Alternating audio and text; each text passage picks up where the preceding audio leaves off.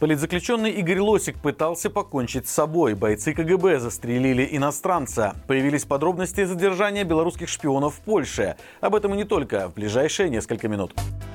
Политзаключенный блогер Игорь Лосик совершил попытку самоубийства в Новополоцкой колонии. Об этом стало известно правозащитному центру «Весна». По данным, полученным из нескольких источников, находясь в штрафном изоляторе, Игорь долгое время держал голодовку, а затем порезал себе руки и шею. Сейчас он находится в медчасти. Отметим, что более месяца Лосик не имеет возможности встретиться со своим адвокатом, а родители не получают от него писем. По информации правозащитников, отец Игоря собирается в Новополоцкую колонию, надеется надеется, что ему разрешат встретиться с сыном в медсанчасти. Напомним, что блогера задержали в 2020 году. Год спустя его осудили на 15 лет в колонии усиленного режима по делу Тихановского. Супругу Игоря Дарью задержали в прошлом году за интервью экстремистскому изданию. Ей назначили два года колонии. За малолетней дочерью пары смотрят бабушка и дедушка. Бойцы спецподразделения КГБ «Альфа» застрелили иностранца на улице Курчатова в Гродно. Первым информацию о взрывах и выстрелах с последующими задержаниями в областном центре опубликовал телеграм-канал «Моя краина Беларусь». Позднее силовое ведомство официально подтвердило этот факт, сообщив о проведении специальных мероприятий по пресечению деятельности лиц, проникших в Беларусь с целью проведения террористических акций. Сотрудники КГБ утверждают, что убитый иностранец оказал вооруженное сопротивление бойцам.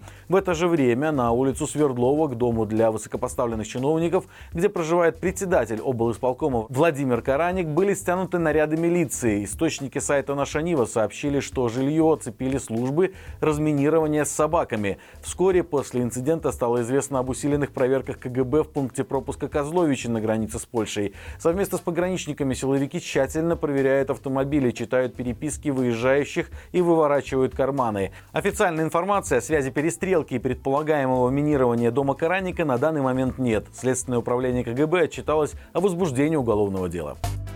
Появилась новая информация о белорусах, задержанных в Польше по подозрению в шпионаже. Причем данные снова оказались у пропагандистов. По ГОСТВ показали документ из польского суда. Он поступил в посольство Беларуси в Варшаве. В документе можно рассмотреть текст обвинения Николая Москаленко. Там утверждается, что он с 2018 года в городе Бялоподляска и других городах Люблинского воеводства принимал участие в военно-разведывательной деятельности КГБ против Польши. Москаленко, согласно документу, наблюдал за аэродромом в Бялоподляске участке и собирал информацию о том, что там происходит, а также собирал информацию про объекты агентства внутренней безопасности. Москаленко взяли под стражу, сейчас он находится в Люблине. Владислава Посметюху обвиняют в участии в организованной преступной группе под руководством неустановленного лица по имени Андрей, которое должно было собирать информацию об объектах критической инфраструктуры.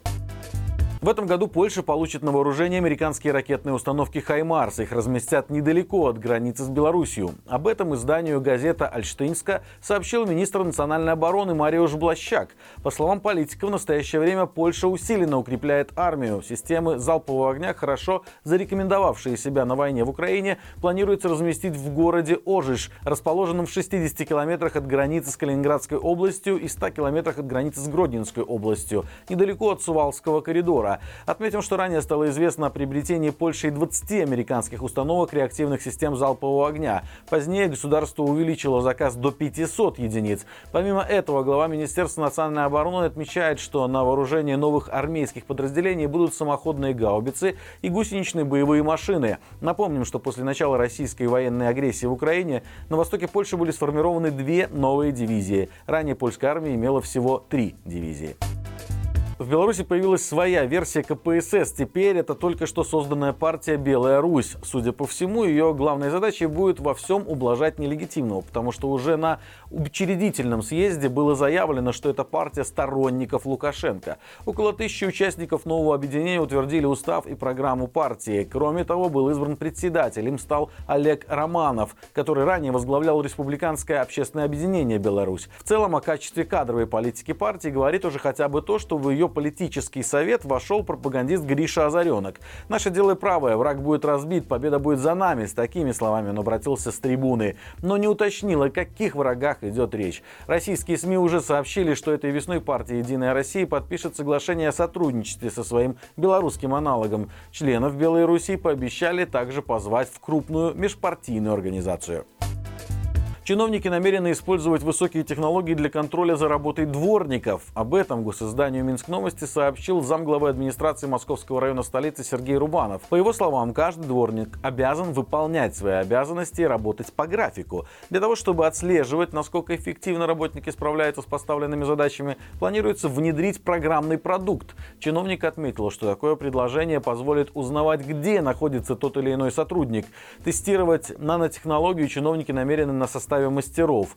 По задумке инициаторов ноу-хау, мониторинг работы руководителей бригад покажет, соответствует ли их рабочий день установленному графику. Отметим, что средняя заработная плата дворника в Минске составляет 500-700 рублей.